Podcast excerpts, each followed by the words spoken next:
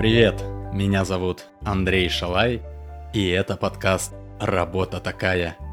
Это подкаст о самых странных и причудливых профессиях. Каждую серию я зачитываю письмо, в котором человек рассказывает о своей необычной работе. Если и вы зарабатываете деньги каким-то необычным или странным образом и хотите рассказать об этом миру, напишите мне – Контакты в описании подкаста.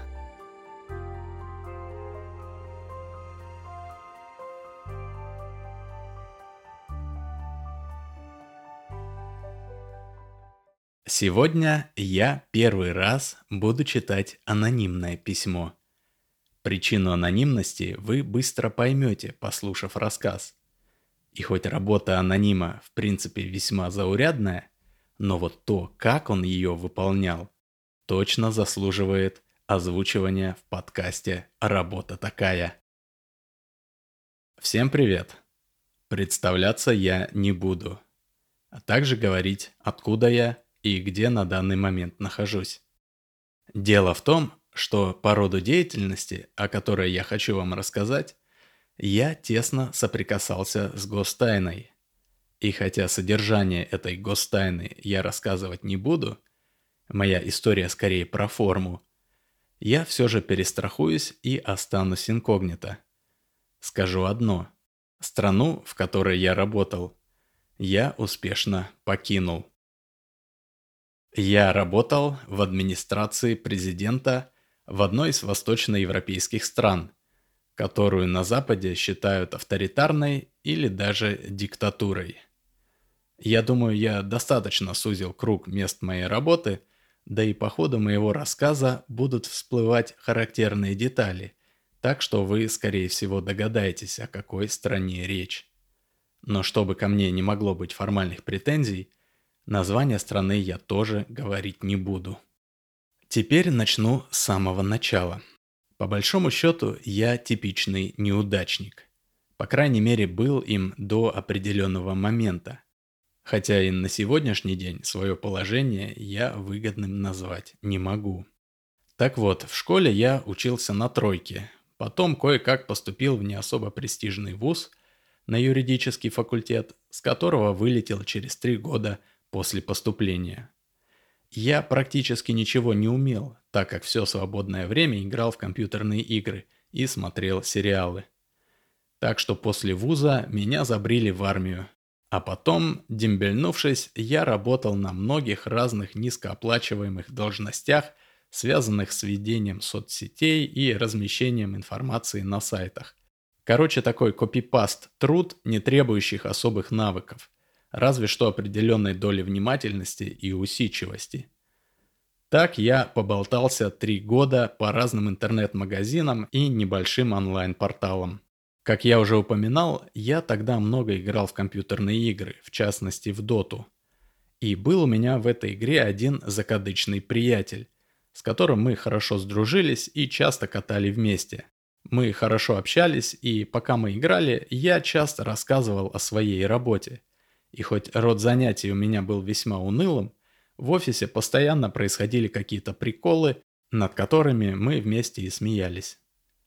А вот мой приятель о своей работе до поры до времени ничего не говорил.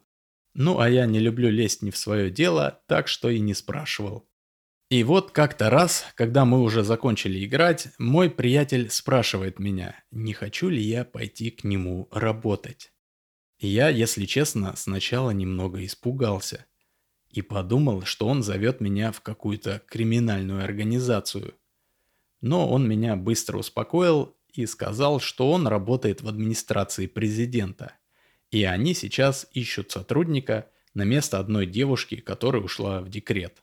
И хотя название должности звучало максимально незначительно или даже уничижительно, что-то вроде «младший заместитель младшего помощника секретаря самого неважного отдела», зарплата на этой должности была буквально в 4 раза выше, чем я зарабатывал на тот момент. Так что я, недолго думая, согласился. И должен вам сказать, тогда я наконец-то ощутил себя на своем месте. Я работал в отделе, в который устраивали своих непутевых родственников люди с более успешными карьерами в администрации или в министерствах.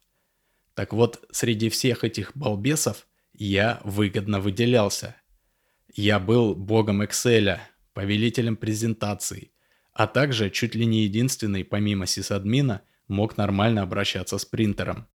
Через полтора года, когда из декрета вернулась сотрудница, на чье место меня брали, я дослужился до должности старшего помощника секретаря самого ненужного отдела. Еще через три года, благодаря своим навыкам, по сути продвинутым навыкам работы с офисными программами, соцсетями и некоторыми онлайн-сервисами, я перешел уже в важный отдел. Название отдела я вам, конечно же, не скажу. Скажу лишь, что через меня проходили документы перед тем, как попасть к президенту.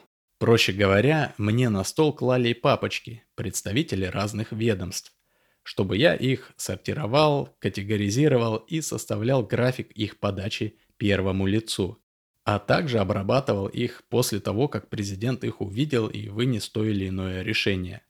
От предшественника мне досталась примитивная система упорядочивания этих папочек.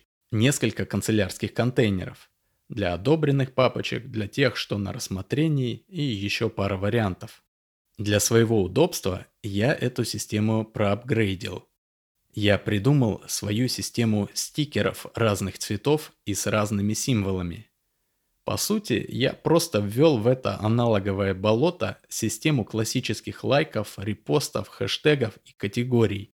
Например, папочки от силовиков получали общий зеленый стикер, а дальше распределялись на светло-зеленые от спецслужб, темно-зеленые от Министерства обороны и сине-зеленые от МВД. Так называемые гражданские папочки были желтого цвета и дальше сегментировались на разные министерства и ведомства был еще особый фиолетовый цвет для документов от близких друзей. На документы, которые в какой-то степени получали одобрение президента, я клеил лайки, стикеры с сердечками. Те, что должны были получить одобрение других ведомств, получали стикер репоста. На документы, которые нужно было еще раз обдумать, я ставил стикер с задумчивым смайликом. И так далее. За год у меня выработалась система с несколькими десятками разных символов и цветов, которая позволяла мне очень быстро ориентироваться в нескольких сотнях разных документов у меня на столе. Чтобы не смущать президента, каждый раз, как порция документов отправлялась к нему с моего стола, я аккуратно отклеивал все стикеры, а после того, как они возвращались ко мне, я наклеивал их обратно, учитывая обновление. Однажды я буквально на минутку отлучился в туалет.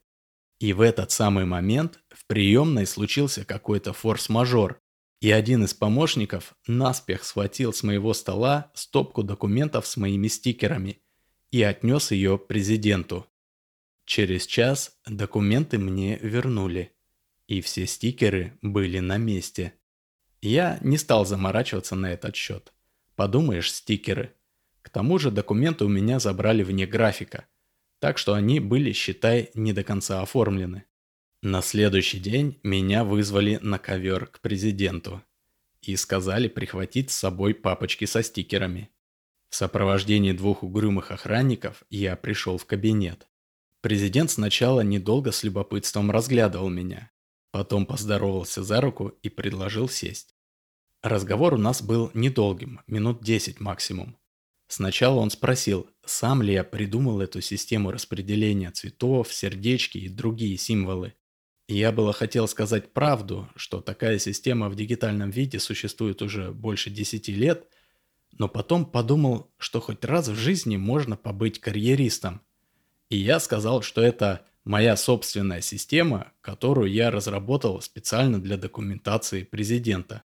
Я еще добавил, что могу внедрить все то же самое в дигитальном виде, чтобы все было в компьютере. Но президент сразу нахмурился и сказал, что не надо никаких компьютеров. После чего поблагодарил меня за службу и попросил впредь стикеры перед отправкой документов не снимать, а также подготовить для него документацию со значениями всех цветов и символов. Так я приучил пожилого, достаточно консервативного человека пользоваться лайками, репостами и хэштегами. Пусть в аналоговом виде, но хоть так. В конце месяца я обнаружил у себя на счету премию, на которую мог бы купить однушку в центре Москвы. После того случая я проработал в администрации еще полгода. А потом, как-то раз после работы, ко мне подошел какой-то важный мужик из начальства. Я его лично не знал, но часто видел, как в коридорах люди, заискивающие с ним, здоровались. Он приветливо сказал, что у него ко мне есть важный разговор, и пригласил меня посидеть в кафе около работы. В кафе он, вдруг сделавшись очень серьезным, сказал, что один влиятельный человек Вежливо, но настойчиво просит меня на одной из гражданских папочек поменять стикер лайка на задумчивый смайлик и добавить репост в силовое ведомство. Мол, президент уже давно не смотрит на резолюции, полностью доверяя стикерам, и точно ничего не заметит. Я недоверчиво молчал. Мой визави добавил, что своей верностью делу я ничего не изменю – Президенту уже давно присылают в папочках, что захотят. Проверить он сам ничего не может. Разве что создать новую папочку, в которой попросит проверить подозрительную папочку. А проверять будет кто? Правильно, авторы подозрительной папочки. И если по каким-то глобальным международным вопросам он совещается со своими личными друзьями, то во внутренней политике он практически полностью полагается на папочки. Так что подмена стикеров ничего особо не изменит, а лишь подкорректирует уже написанный сценарий. Я не то, чтобы за правду решил заступиться, я человек по натуре трусливый. Я просто оценил угрозу обнаружения подлога со стороны первого лица выше, чем невыполнение просьбы неизвестного, хоть и важного мужика. Я хотел уже отказаться, но он меня перебил и сказал, чтобы я хорошенько подумал, и сейчас отвечать не нужно. А на следующей неделе мы еще раз поговорим. После этого он расплатился и ушел. Скажу честно, было реально страшно. Но так как я человек нерешительный, мне без внешнего пенделя трудно принимать сложные решения. Так что я несколько дней метался и не знал, что делать. Выручил меня мой друг, который и устроил меня на работу в это змеиное логово. Мы с ним продолжали иногда видеться, хоть и не часто. Через три дня после того разговора я как-то увидел моего друга в коридоре. Он улыбнулся и весело пошел ко мне навстречу. Меня даже немного смутил его слишком уж веселый настрой. Когда мы здоровались, он немного меня приобнял. И в этот самый момент тихонько на ухо мне сказал «Уезжай из страны, сегодня же» после чего похлопал по плечу и, продолжая улыбаться, пошел дальше. Именно такой пендель и был мне нужен. Так что я в какой-то степени радуясь, что решение приняли за меня, после работы пришел домой, собрал кое-какие вещи в рюкзак, снял все деньги, которые у меня были на счету. Я тогда очень порадовался, что из-за своей инертности так и не купил квартиру, и поехал в аэропорт. Далее я купил на все деньги валюту и улетел не скажу куда. Сегодня я понимаю, что мой побег был единственным выходом из ситуации, так как меня так или иначе посадили бы либо одни, либо другие. Так что мне очень повезло, что мой друг каким-то образом прознал про мое положение. Через полгода после побега я смог скрытно связаться со своими родителями, и они рассказали мне, что к ним приходили с обысками но, признаться, мы с родителями давно уже тесно не общались. Я просто присылал им деньги и приходил на некоторые праздники, и они не могли много чего обо мне рассказать. Так что их, немного помучив, отпустили. Вот так бесславно закончилась история повелителя папочек президента. Сейчас я тоже относительно неплохо устроился, но то время, до последнего эпизода, конечно, вспоминаю с улыбкой. Забавно все-таки получилось. Всем спасибо за внимание. Берегите себя.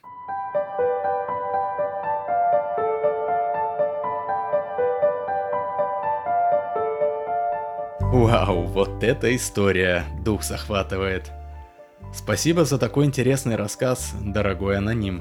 Всем спасибо, кто дослушал до конца. Не забудьте поставить лайк, прокомментировать и рассказать о подкасте «Друзья». Подкаст есть на всех платформах. На Яндекс Музыке, на Apple подкастах, на Google подкастах, на Кастбоксе и на всех других платформах. Ну а на этом все. Пока и до связи.